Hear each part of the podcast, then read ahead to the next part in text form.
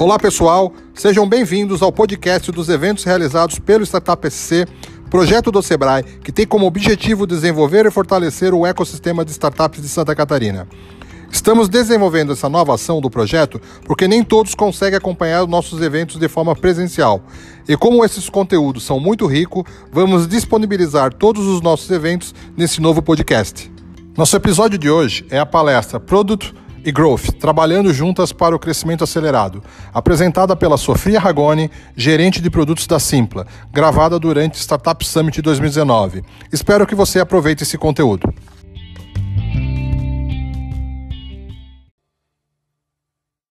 Bom, eu sou Sofia, sou Product Manager na Simpla. Vou falar um pouco sobre o produto e growth, como a gente tem trabalhado junto. A Simpla é uma empresa que tem sete anos e há sete anos a gente cresce três dígitos por ano. Então, a gente tem um desafio muito grande pela frente, mas antes de eu entrar nesse tema, primeiro eu tenho que agradecer ao Elton que aceitou que eu falasse sobre isso, é a primeira vez que eu falo sobre isso. Já fiz algumas palestras sobre métricas de produto, mas sobre growth eu nunca fiz, até porque é um tema novo para mim. E quando eu decidi falar foi sobre isso, é porque quando eu tive esse desafio de entrar para a Growth e fazer produto de uma forma diferente, eu não achava muitas referências sobre como que isso fazia, como que as empresas trabalhavam, como os times eram, como os times eram formados. E aí eu trouxe isso porque eu acho que vai ser muito útil para quem está enfrentando algum desafio similar. Estou falando sobre mim, eu sou designer e engenheira de produção, tenho a honra de ter uma colega minha aqui hoje, designer. Quando eu fiz design e engenharia de produção, minha ideia era fazer só design, só que meu pai não aceitava que eu fizesse só design para ele não era nobre o suficiente. Aí eu tive que fazer engenharia de produção. Só que eu achei que eu fosse entrar em engenharia de produção e fosse sair rápido. Tipo, fazer seis meses, um ano e falar, ah, beleza, já cumpri o pré-requisito, vou para o design. Acabou que eu amei engenharia de produção também e me formei nos dois, depois de nove anos e meio, com muito custo, mas me formei nos dois, que é uma visão legal que eu tenho de produto, porque eu consigo fazer essa visão de usuário e também de metodologias ágeis, que são baseadas em Toyota, que é a base da engenharia de produção, na verdade mas que nunca não tem nada a ver com growth também. Então, por isso um desafio tão grande para mim recentemente. Meu, meu primeiro estágio, por acaso, foi em tecnologia. Nunca tinha trabalhado com tecnologia na minha vida. E aí eu participei do programa de incentivo à inovação, que até é um programa que o Sebrae rodava em parceria com o governo de Minas, lá em BH. Depois a gente rodou no interior de Minas também, que basicamente o que a gente fazia era, eu era estagiário, então eu acompanhava dois grupos de pesquisadores que estavam desenvolvendo alguma metodologia, alguma tecnologia em centro de pesquisa ou em universidade, que estava engavetado que podia ser lançado no mercado, mas que, como aqueles pesquisadores tinham um fim só de pesquisa, eles se preocupavam com o mercado. Então, fazer essa parte de negócio junto com eles, entender como que a gente ia pegar aquilo que estava dentro da universidade e lançar no mercado, numa uma parte bem de negócio. Que eu comecei a gostar muito de trabalhar com a tecnologia, por mais que não fosse tecnologia digital, nenhuma delas era digital, mas eu gostava de ver aquele processo de desenvolvimento e adaptar aquilo para o mercado. E aí, é, eu acabei saindo de estagiária, fui fazendo outras coisas e acabei perdendo aquele contato que eu tinha do dia a dia com os pesquisadores. E eu falei, ah, não é isso que eu quero. E aí eu saí e realizei meu sonho, quero fazer intercâmbio em Stanford, que é, foi muito massa. Mas não só por ser em Stanford, mas principalmente porque foi lá que eu descobri que existia produto. No Brasil a gente não falava de produto ainda. Quando eu trabalhava com essas empresas, a gente falava sobre empresas de base tecnológica, nem o termo startup a gente usava no Brasil, isso era 2011, 2012. Então, quando eu descobri produto, eu falei, nossa, é isso que eu quero fazer. E assim que eu voltei para o Brasil, eu comecei a trabalhar no startup, que na época tinha 15 pessoas. Era no último andar de um prédio no coração de BH, na Savassi, que por acaso é a Simpla. E no ano a gente ganhou o prêmio de startup do ano. Lá no, no Case, no... Esqueci o nome, era Spark Awards na época. E aí eu entrei na Simpla como operação online, era estagiária de operação online eu cuidava, a gente fala que a operação online na Simpla é o óleo na engrenagem, garantir que tudo está funcionando bem, que as regras estão sendo aplicadas, que o pagamento está entrando, os ingressos estão sendo enviados, os organizadores estão criando eventos. E foi como estagiário de operação online que aprendi todas as regras de negócio na Simpla, que me ajudam muito hoje.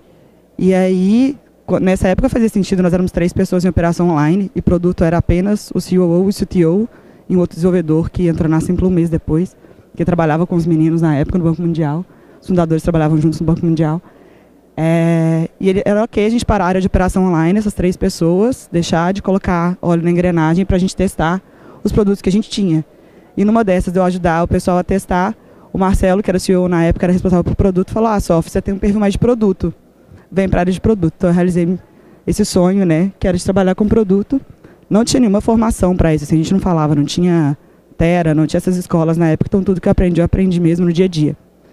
E aí, virei gerente de produto da área de mobile, então aplicativos do comprador e organizador para iOS e para Android, são quatro aplicativos que a gente tem hoje. E ano passado eu virei, além de gerente de produto, recebi a missão de cuidar de uma das nossas, das nossas métricas, um dos nossos objetivos estratégicos. E aí que veio o desafio de growth. Mas se eu explicar de onde veio isso, eu tenho que explicar como foi o nosso planejamento estratégico. Porque com o crescimento da Simpla, hoje nós somos 370 pessoas, as metodologias que a gente usava, a forma que a gente trabalhava não faziam mais sentido para o que a gente estava enfrentando de desafio, de dia a dia, de rotina, é a nossa visão. Então, de 2015, foi quando eu entrei, a 2018, a gente usava o OKRs, Objective Think Results, acho que é bem difundido no meio das startups, que a gente tem uma visão de três meses, é, que quando eu estou numa empresa que realmente está lutando para sobreviver, a Simpla era bootstrap até 2016, então entrei em fevereiro de 2015, a gente recebeu o primeiro aporte um ano e quatro meses depois disso, então era realmente, a gente fazia tudo na unha, a gente não tinha noção de onde a gente, assim, a gente tinha noção de onde a gente estava indo nos próximos três meses, mas a gente não tinha uma visão mais longa, e a gente também tinha um crescimento muito grande. Então, eu entrei na Simpla, a gente tinha 900 eventos publicados, a gente tem 26 mil. Em 2018, fim de 2018, em outubro, a gente tinha 20 mil eventos publicados. Então, a gente estava muito trabalhando para construir alicerce. A gente tinha um legado gigantesco do Bootstrap. Quando você tem Bootstrap, a gente tinha três desenvolvedores trabalhando, desenvolvendo todos os produtos. E a gente não conseguia fazer uma visão de produto que passasse por crescimento, que passasse por entender como o usuário estava usando a fundo os produtos. A gente passava por ter que garantir que o produto funcionava naquele crescimento que a gente tinha, porque as coisas quebram. Uma busca que foi projetada para 4 mil eventos, você lança ela com 10 mil eventos, com 15 mil ela já não funciona como ela deveria.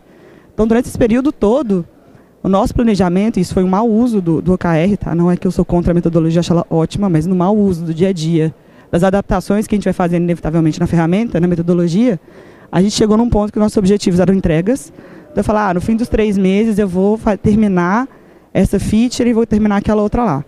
E aí os indicadores eram os cronogramas. Então se eu dependia de uma empresa terceira, eu dependia de algum software terceiro, se aquele software ali, ou aquela empresa, não conseguisse cumprir com o cronograma que eu tinha, que eu tinha colocado, eu não batia a minha meta, sendo que eu tinha trabalhado para bater aquela meta.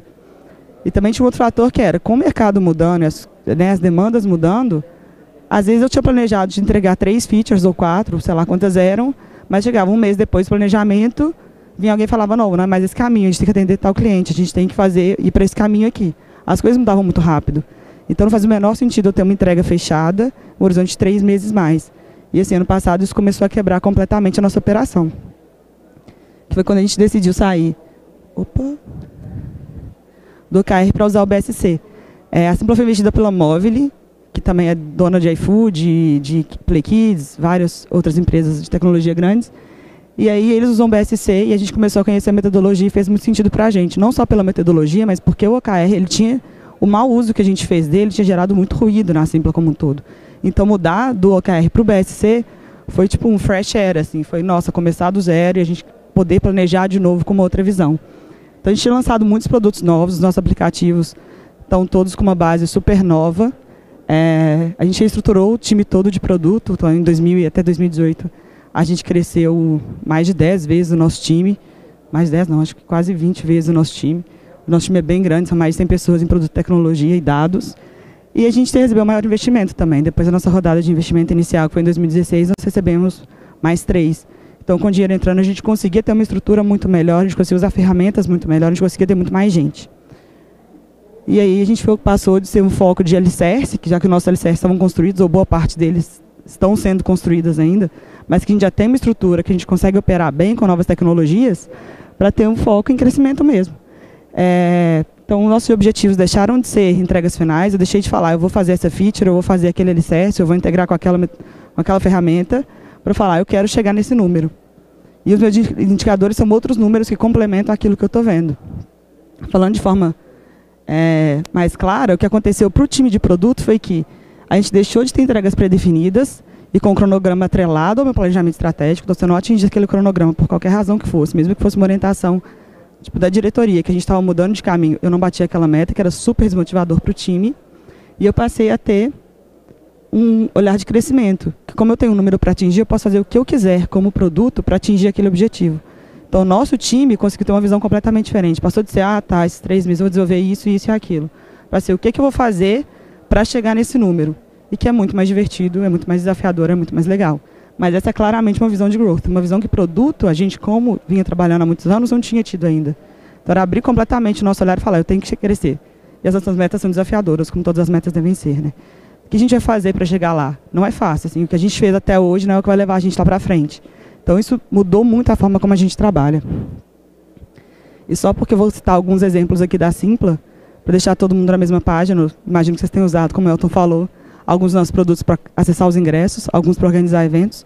Mas a gente funciona da seguinte forma: a gente tem um cliente final, que é o organizador, que é o usuário que vai lá na plataforma, cria o evento, publica, faz a gestão, recebe o repasse tudo mais, tem mais de 40 ferramentas para ele.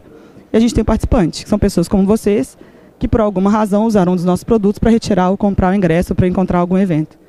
E aí a gente vai falar hoje aqui especificamente do nosso participante, dos produtos voltados para o participante. Eu, sou responsável pelo, por, pelo aplicativo para o organizador e para o comprador, mas esse mindset de crescimento que a gente tem agora é muito resultado para o mindset do comprador. A gente tem uma disponibilidade de eventos muito grande hoje. E sendo mais específica ainda, como eu sou responsável pela área de mobile, vou falar como que a gente está fazendo isso dentro dos nossos aplicativos. É, para deixar claro, o BSC funcionou como meta numérica só para os times e produtos e metas que tem como ter metas numéricas, já tem os alicerces construídos. É boa parte deles, mas não são todos, porque ainda não está tudo pronto.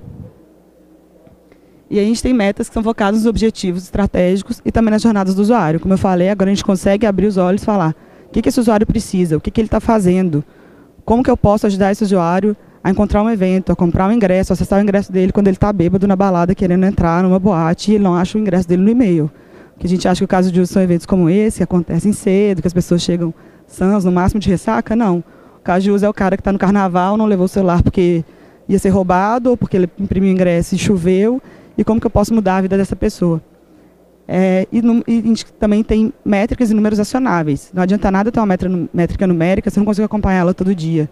Se eu não consigo olhar para ele e falar, tá, eu estou errando nesse ponto. Ou aqui que a gente tem que crescer. Porque quando você tem um cronograma, você vai seguir o cronograma. Mas agora quando você tem um número todo dia sendo atualizado, você tem outros indicadores, você tem uma visão maior do seu negócio, do seu produto, você consegue saber onde você está errando, onde você está acertando. E para a gente, medição é muito importante. Não é à toa que eu já dei algumas palestras sobre isso.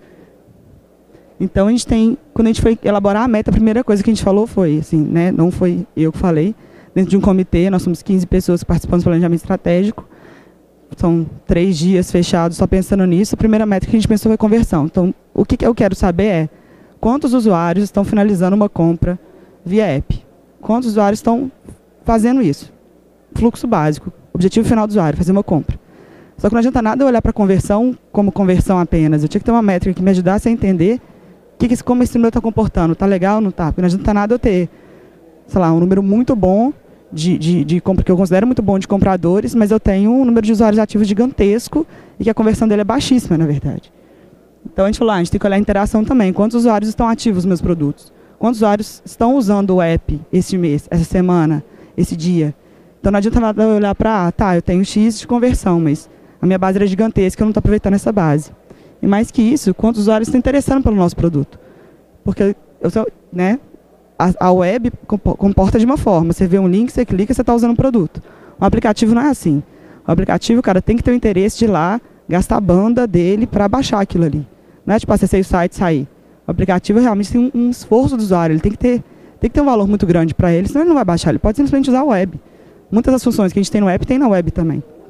Então, quando os usuários estão se interessando por esse produto, isso é muito importante para a gente. E a gente pode ver isso dessa forma, como um funil. Então, em cima tem um monte de usuários que tem meu app instalado, que a gente olha como novos usuários, e é um fator de número mesmo, quantos usuários eu tenho entrando no app todo mês. Seja orgânico, ou seja via mídia paga, que agora a gente está investindo muito com growth, a gente tem diversas ações, uma delas é mídia paga, outra é web to app, vou entrar mais detalhes nisso. Outra de interação, que é o mal, que tem aquela piadinha péssima do mal que é bom, que é quantos são usuários ativos no mês. Mal de monthly active users. Então, quantos tem, usuários têm a, usando o aplicativo por pelo menos 20 segundos todo mês. Isso é muito importante para mim, porque só eu vou saber como está a minha conversão. E quando a gente fala de conversão, começa por uma plataforma que nasceu na web, e o app é, é, uma, é mais novo, é um produto mais novo, é um produto que requer esse desejo do usuário de fato ir lá e baixar, a gente compara, a gente tem o número de compradores, mas também tem a porcentagem. Então, quantos por cento em relação aos compradores totais estão fazendo compra via app. E foi uma discussão muito grande quando a gente teve duas, duas formas de ver essa meta. Porque a gente falava, ah, se a gente bater a porcentagem, tá ótimo. Mas aí a gente tem uma consultoria de, de planejamento que falou não, porque a porcentagem só me indica que o app está participando mais. Que pode ser porque o app aumentou a participação mesmo. Teve um esforço, o esforço do time de, de mobile de aumentar a participação. Mas pode ser simplesmente porque vocês tiveram algum problema na web que os usuários não conseguiram finalizar a compra lá. E quando eu olho só pela porcentagem, se eu tenho um problema na web que beneficia o app, eu não estou fazendo bem para o negócio. Eu estou, na verdade, atrapalhando o meu negócio e compensando isso no app. Então, é uma meta que seria cega para a gente. Então, a gente olha sobre duas perspectivas o número de compradores únicos. A gente olha o número puro de compradores fazendo pelo menos uma compra no mês, a gente não olha o número de pedidos. Então, ah, você tem um comprador que fez 27 compras no mês, ele é contabilizado uma vez, porque eu quero saber o comprador. E também olha a participação dele. Então, do total de compradores que fizeram compra na Simples este mês, pelo menos uma compra, quantos por cento foram via app? E, obviamente, para a gente saber disso aqui, a gente tem que usar algumas ferramentas de medição. Como eu falei, a Simples é uma empresa que é muito data-driven hoje. A gente, durante muitos anos, construiu os alicerces e foi integrando ferramentas para a gente conseguir ter essa visibilidade. E quando a gente fala de novos usuários, a gente usa principalmente o AppsFlyer que é uma ferramenta que mostra para a gente atribuição. Então, fala de onde veio esse usuário. Então, se eu fiz uma campanha de mídia, ou se eu disparei um e-mail de lembrete para todos os usuários é, que fizeram uma compra para o evento que vai ter amanhã, vocês devem ter recebido um dia antes de vir para cá um e-mail, tipo, ah, é amanhã, tem seus ingressos com você. Se eu tenho um link ali que te leva para baixar o app, eu estou contabilizando. Então, ele me dá uma visão de onde estão vindo os meus usuários. Porque quando eu vou otimizar meus canais, eu preciso saber qual é o canal que converte melhor. De quem são essas pessoas, por que elas estão vindo. Quando a gente fala de interação, eu quero entender mesmo como que o usuário está interagindo com o produto. É, o que, que ele está clicando, o que, que ele está acessando, o que, que ele não está acessando, às vezes é mais importante para a gente do que ele está de fato acessando. Qual ferramenta que para ele é interessante? Ele está buscando, ele está explorando, ele está tentando fazer uma compra e não está conseguindo, ele está conseguindo acessar os ingressos, ele tem internet, ele não tem. E para isso a gente usa duas ferramentas. Firebase, que é do Google, que é uma ferramenta ótima, não dá muitas visualizações, mas você tem um time de dados, você consegue fazer muita coisa com ela. E além da ferramenta de dados, tem algumas outras que eu vou citar mais para frente que a gente usa muito. E o Fester, que é uma ferramenta que não está disponível para o mercado, que é desenvolvida pelo, pelo grupo Móvel, é, pela necessidade que a gente tem mesmo de processamento de muitos dados, é, e que também tem uma visualização mais complexa, mas que a gente está usando agora, achei importante citar, só porque tem coisa que não está no Firebase. E quando a gente fala de conversão, a gente realmente cruza esses dados todos que a gente tem de AppsFlyer, que nos dá atribuição, com o Firebase e o Faster, que jogam tudo para o nosso Data Lake, com um banco de dados. Então, esse é exatamente o comprador que fez uma compra e onde foi esse, esse qual foi o canal o produto exato que levou ele a fazer uma compra. Isso é extremamente importante para a gente quando a gente fala de crescimento. Porque por mais que eu tenha dinheiro, eu tenho que saber onde estou investindo meu dinheiro, senão eu estou queimando dinheiro. Então, essa visão completa da jornada do usuário, desde a hora que ele decidiu baixar o aplicativo até a hora que ele finalizou uma compra via aplicativo, seja ela paga ou gratuita, eu tenho que ter isso para otimizar meus canais. E para a gente conseguir ter essa visão como um todo, a gente teve que organizar o nosso time. Então, eu sempre trabalhei como dupla, que é o Lucas, que é o líder de design. Ele sempre se viu como par, é, mas não adiantava mais ser só nós dois aqui, né, naquele time. Porque a gente tinha que ter alguém com uma visão de crescimento, uma visão de atribuição, uma visão de como que ele usar aqueles dados que não eram só de uso, para entender como os usuários estavam performando, quais as campanhas estavam performando, de onde estavam vindo essas pessoas. Foi aí que a gente trouxe o líder de performance, que é o Anthony, para trabalhar com, com a gente. Então, basicamente, tem uma dupla que é o Lucas, que eu trabalho muito com ele quando a gente está falando de features, de funcionalidades, de visão de produto. E tem uma outra dupla, na verdade, que é o Anthony. Lucas e Anthony não tem tanta interação, por isso que eu considero que eu tenho duas duplas. É, que a gente está falando, ah, então para onde a gente quer crescer, qual tipo de campanha a gente quer fazer, qual é o valor que o usuário percebe, quais são os comentários que a gente recebe nas campanhas, o que, que esse usuário está buscando. E nisso desdobra o nosso time, que aqui está em duas linhas, mas na verdade é bem mais horizontal, é só porque não cabe no slide, senão não ia dar leitura mas o nosso time é bem horizontal. Então a gente tem uma parte do time olhando muito para o estratégico e uma parte olhando para o tático, sendo que essa linha é pontilhada porque a gente sabe que ninguém olha só estratégico e ninguém olha só o tático. As coisas misturam muito. Não adianta nada eu falar que eu estou olhando para a visão, sendo que tem muita coisa que vem do meu time, inclusive uma das funcionalidades que eu vou mostrar aqui foi puramente do time aumentou muito a nossa conversão de compra. E aí, voltando para esse funil, vou entrar em alguns detalhes do que a gente fez, do que a gente entende o que é produto, o que é growth, como a gente trabalha junto, e algumas features que a gente fez que deram bons resultados. Espero que vocês tenham visto pelo menos alguma delas. Fica mais interessante. Falando do interesse, né, que é o usuário que me demonstrou interesse claro. O que, que eu entendo que é, que é, o objetivo de produto dentro de interesse, de forma macro, tá? Não vou entrar em micro é, tarefas que a gente tem. Então, criar funcionalidades que gerem valor para o usuário final. Igual eu falei, agora a gente consegue olhar para o usuário e entender o que, que ele precisa. E cabe a nós, o time de produto, trazer produto, design, trazer tudo isso e falar, vou, vou desenvolver, e na hora que eu desenvolver, o time de performance ou de marketing vai comunicar para o usuário que agora a gente tem isso. Outro fator importante é implementar as estruturas que permitam que as campanhas sejam monitoradas e analisadas. Igual eu falei, a gente usa as ferramentas. E não é tipo, ah, você pegou, plugou o SDK lá, Depps Flyer, está rodando, massa, está funcionando bem. Cada funcionalidade que você faz, você tem que colocar um, mais um data point, você tem que ver se aquele data point anterior está funcionando, se teve algum problema. Então, assim, não é que pluguei o SDK, acabou, está tudo sendo monitorado, não. Você tem que ter um, uma forma de a cada versão validar todos aqueles data points. Validar que tudo que você precisa saber, o que seu time de performance marketing precisa saber, está sendo monitorado. Então, isso é uma estratégia que a gente usa toda vez. Não adianta plugar SDK e sair andando, que não vai dar certo, você não vai ter a visão dos dados. E do lado do time de performance e de growth, né, a gente fala performance porque é dentro do time de marketing, tem um time de performance, é, que são realizar as campanhas mesmo para mostrar para o usuário que a gente tem aquele valor, que faz sentido ele baixar o aplicativo. Porque para a Simpla, como empresa, é muito bom que o usuário tenha um aplicativo, porque eu consigo comunicar diretamente com ele. Eu consigo te falar, oh, você tem interesse em evento de tecnologia? Eu tenho um monte de evento de tecnologia aqui e que é uma coisa que a gente não consegue fazer na web, não, fazer com tanta qualidade dentro da web. Então, o time de performance e growth está do meu lado falando, olha, o usuário quer ir para esse caminho, o usuário precisa daquilo também. Vamos casar essas necessidades, vamos casar o roadmap. E otimizar os investimentos e conversões para gerar mais downloads. Nosso time de performance fica o dia inteiro monitorando campanha, analisando onde está o investimento e realocando aquilo. Ah, São Paulo está performando bem. Ou essa campanha com vídeo está performando melhor porque mostra essa funcionalidade. Ou o comentário que a gente recebeu é aquele. E eles vão fazendo esse refinamento o dia inteiro de que está funcionando bem. Então, o que faz sentido para a gente não é olhar como dois padrões, produto e growth. Estou falando que eu tenho que criar funcionalidades para gerar, gerar, valor, que é do lado de produto, e o time de growth tem que gerar campanhas para mostrar esse valor. Isso é um bloco só. Não faz sentido eu falar isso é produto e aquilo é growth. Não faz sentido eu criar um silo, separar. Como não faz sentido eu falar que eu sou responsável pela estrutura, sendo que quem vai usar é o time de performance, eles têm que estar por dentro disso. Não adianta nada eu testar essa estrutura. Porque quem vai usar é o time de performance, eles têm que, estar, eles têm que ver, eles têm que ver funcionando, eles têm que ver aquilo ali dentro da ferramenta. Então a gente está vendo as entregas dessa forma, muito menos como times e muito mais como blocos de entregas. E aí, uma funcionalidade que eu fiz, que a gente fez, né? E que é particularmente minha funcionalidade preferida. A Ju que trabalha com a gente está até dançando ali, porque foi esse, assim, que a gente fez foi, a Simpla tem uma base muito grande de evento. Carnaval é uma época de loucura total para operação, para tecnologia, para todo mundo, porque é o maior volume de eventos. E são esses usuários que estão na rua, loucos, bêbados, como todos deveriam estar no carnaval. E a gente falou, a gente tem que facilitar a vida desse cara. Como que eu faço? Porque eu sei que o usuário não vai só para festa. Vou dar um exemplo muito claro de BH. Sou de BH, Simpla, nasci em BH.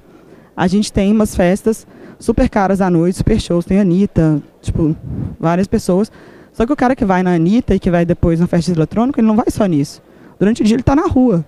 E não adianta nada eu mostrar para ele só o evento lá, o show da Anitta à noite, ou o show do Alok à noite. Eu tenho que mostrar para ele tudo que ele vai fazer no carnaval.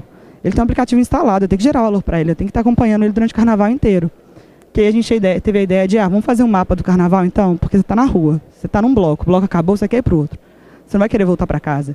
Então o que a gente fez foi, vamos colocar todos os blocos de carnaval de sete cidades e os eventos da Simpa plotados no mapa, mostrando o trajeto para os blocos, mostrando os eventos, facilitando a compra. E foi um sucesso, tipo, absurdo, porque a gente entendeu que o usuário precisava daquilo. Porque a jornada dele não é só comprar ingresso. O usuário quer muito mais comprar ingresso, ele quer se divertir, ele quer saber onde o bloco está, ele quer continuar na festa. E aí, com essa funcionalidade, a gente conseguiu aumentar. É, em 20 dias, a gente aumentou em 37% o número de usuários ativos do app. A aquisição foi a maior feita na história da Simpla com menor custo. Nosso custo reduziu em cinco vezes. Por quê? Porque a gente tinha um valor muito claro para o usuário. Fazia muito sentido o usuário usar o nosso aplicativo para encontrar aquele evento. Porque ele já queria, ele já ia fazer aquilo de alguma forma. Ele ia usar uma planilha de Excel em BH. Surgem no WhatsApp várias planilhas de Excel, ou um screenshot do colega, ou ia acompanhar no Instagram. Então era assim, tudo muito pulverizado. A gente colocou tudo num lugar facilitou muito. O time de e assim, foi muito louco, porque a gente desenvolveu isso aqui tudo em uma semana. A gente desenvolveu em uma semana, testou em uma semana.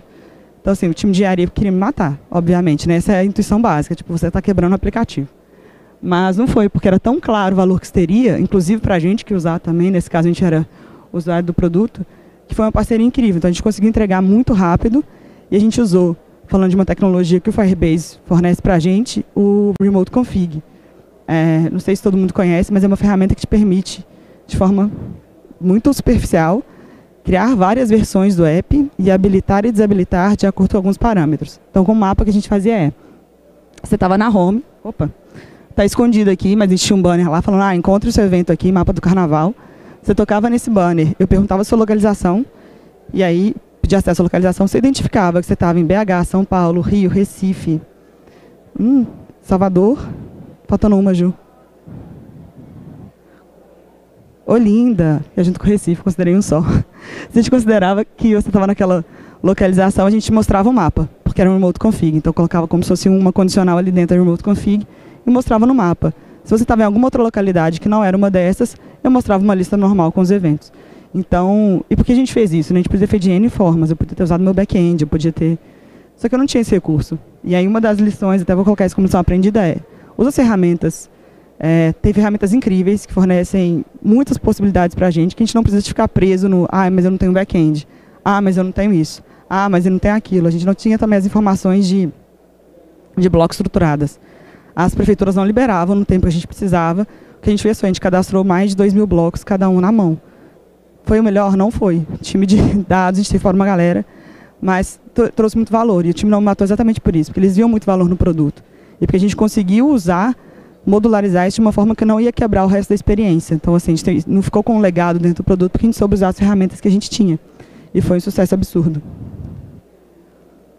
É, falando um pouco de interação, que é o número de usuários ativos que a gente tem, que são, a gente, eu coloquei o Firebase e o Faster, mas tem uma outra ferramenta que a gente usa que é a Braze, que é uma ferramenta para disparo de push notifications. É, pra, é, um CRM de forma geral, mas a gente usa mais para disparo de push, é, que eu não coloquei aqui porque ela não é de fato de registro de dados, mas ela a gente tem que colocar alguns data points lá e também tem que fazer manutenção dela. É, então o que a gente vê que o produto tem como responsabilidade quando a gente fala de ativar os usuários? Basicamente o que eu faço é criar gatilhos dentro do produto que façam com que o usuário queira voltar a usar aquele produto. Não sei se vocês conhecem um livro que chama Hooked, que é um livro clássico de produto, que ele fala de como você cria o seu produto para ele ter tração com o usuário. Então, uma das coisas é, eu tenho que fazer, mostrar uma funcionalidade, ou ter alguma função ali que o meu usuário sempre vai precisar de voltar. No Instagram, ele cria uma dependência muito grande, porque você quer ficar lá só scrollando, vendo as fotos. N aplicativos a gente pode estar aqui. Então, a gente pegou e se aplicou, de fato, no produto, porque agora a gente conseguia fazer, a gente tinha tempo para isso. E implementar estruturas que permitam que as interações que o usuário faz estejam registradas, porque o meu time de performance vai precisar de saber o que o usuário está fazendo para ativar esse usuário, que aí vai muito relacionado a push notification. Então também, mais uma vez, toda ferramenta que você pluga, que você tem que ter interação do usuário registrada, tem que dar manutenção nela a cada versão, tem que garantir que aquilo está funcionando. Porque se você não faz, é uma janela de oportunidade que você perde. E a gente fala de aplicativo, assim, na web você subiu, resolveu o problema, ok, esqueci de colocar hoje, coloco amanhã, coloco daqui dois dias. Para o aplicativo não é assim. Porque você sobe uma versão hoje, principalmente a gente falando de iOS, você sobe uma versão hoje, a Apple vai aprovar daqui dois dias. Ok, já são dois dias que eu perdi. Até o usuário atualizar, para eu ter uma base de 80% dos usuários com a nova versão, são mais cinco dias. Eu já tenho sete dias que eu deixei de registrar de dados de usuário. Sete dias é um quarto do meu mês, é uma semana. Então eu perco muita coisa ali. Então é muito importante a ferramenta que registra dado, está atualizado sempre. Nesse caso também tem a Braze, que eu esqueci de colocar no slide. Esqueci não, não coloquei porque ela não tem registro de de fato. E do lado de growth, o que eles fazem? Eles pegam essas interações, esses gatilhos, e transformam isso em comunicação para o usuário final. E eu vou dar um exemplo aqui para ficar bem claro isso.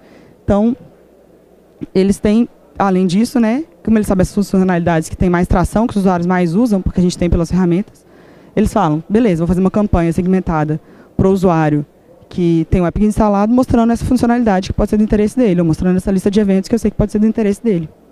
E aí, baseado nessa metodologia, né, o que a gente tinha feito antes é, quando eu falo de criar gatilhos, achei que tinha um slide antes.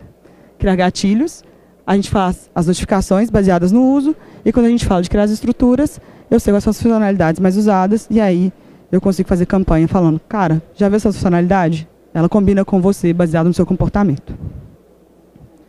E aí o um exemplo prático que a gente teve foi, a gente sabe como o usuário comporta durante a semana. Eu sei que na, na quinta-feira você começa a procurar uma festa para ir.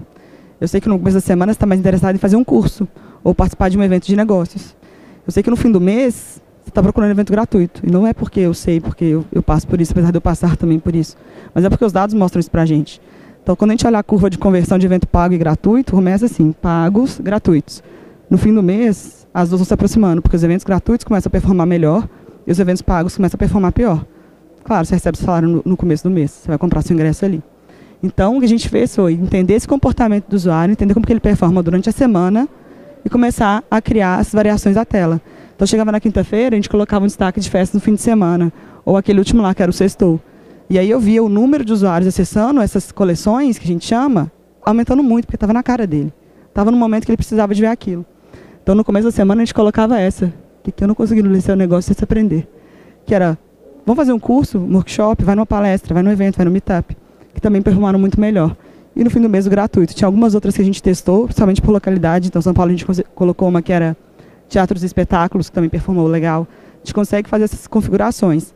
E como que a gente fez isso? De novo, usando o Remote Config, que é o do Firebase. O que a gente fez foi, a gente subiu várias versões da Home, e eu consigo lá no, no, no dashboard do, do, do, Firebase falar, ah, tá, a partir de tal dia ou de tal hora, ou agora, eu quero ativar essa Home.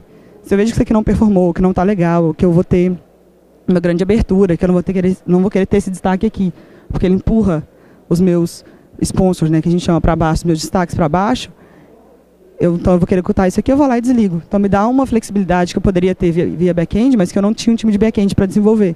Então usando bem a ferramenta a gente consegue fazer muita coisa. Aumenta o peso do aplicativo? Aumenta.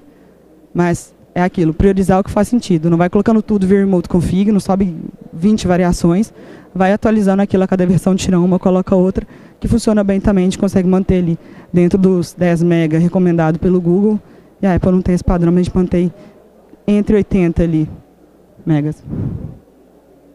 Isso aqui foi muito legal, porque a gente não só mostrou para o usuário na hora do uso, mas a gente conseguia, não tenho screenshot aqui, que eu não tinha, as, os, as, os que eu tinha acesso não não não estão mais aqui.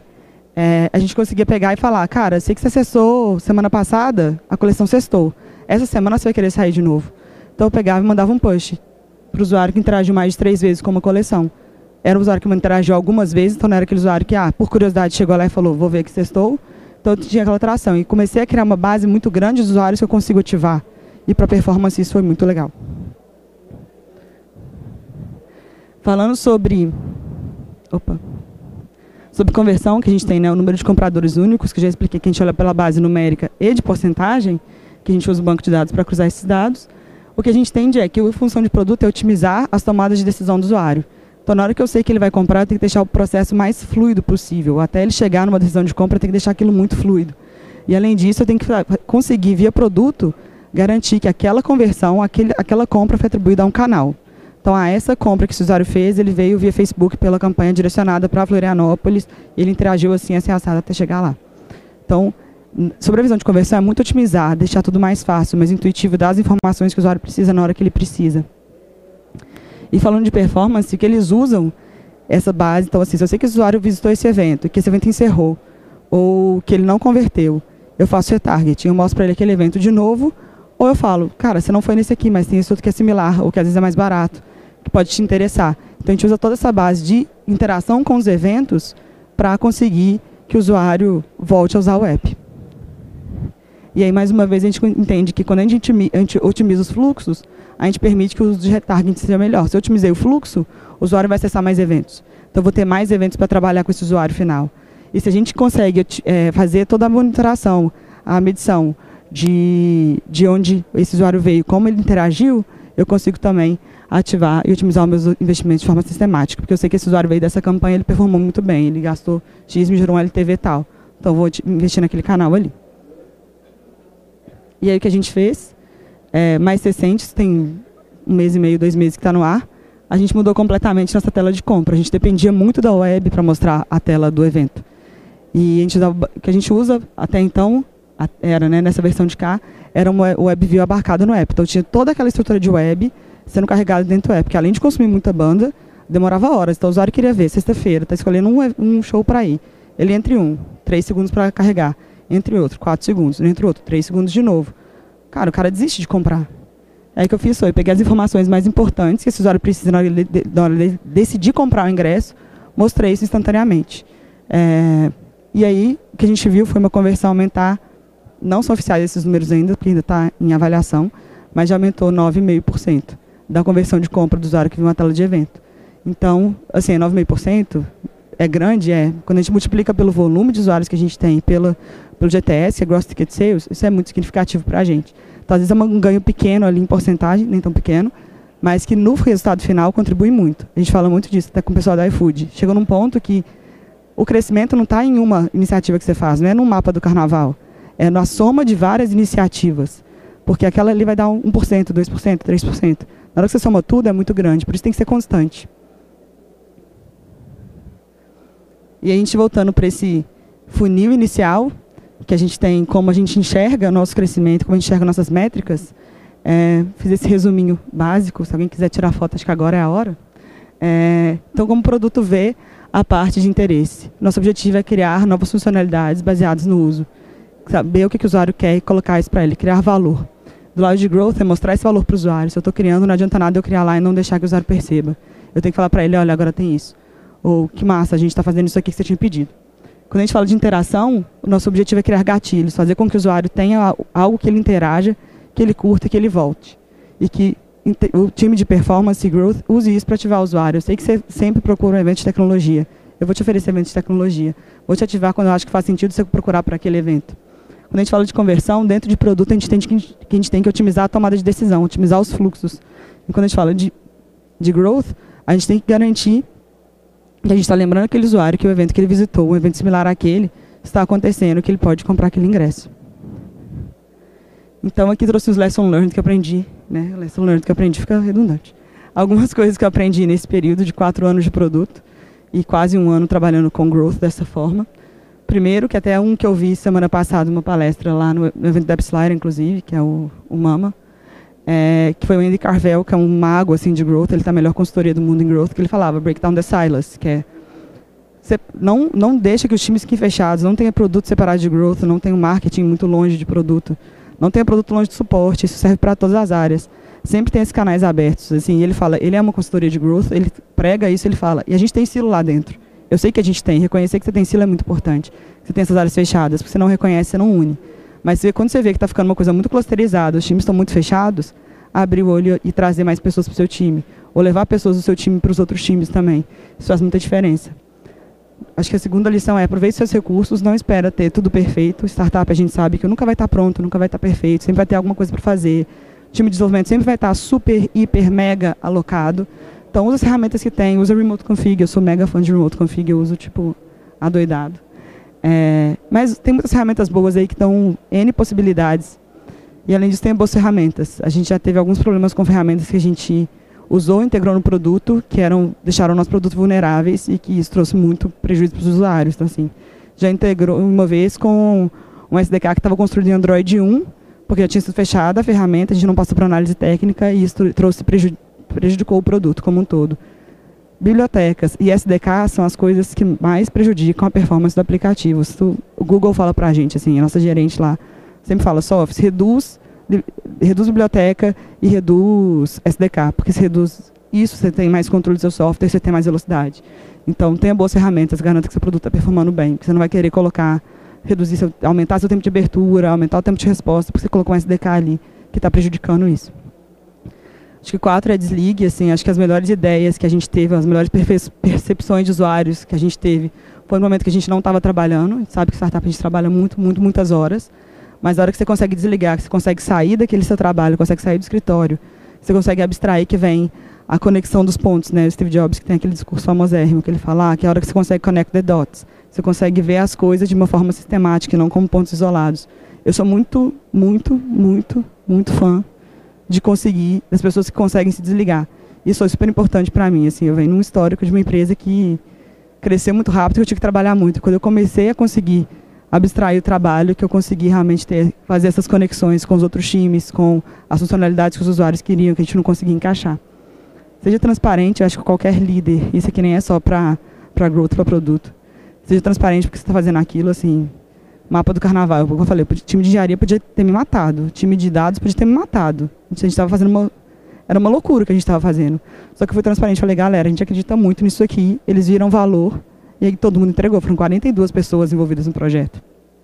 Sendo que mais de 20 estavam literalmente procurando bloco de carnaval e cadastrando na ferramenta para a gente conseguir se mostrar de forma.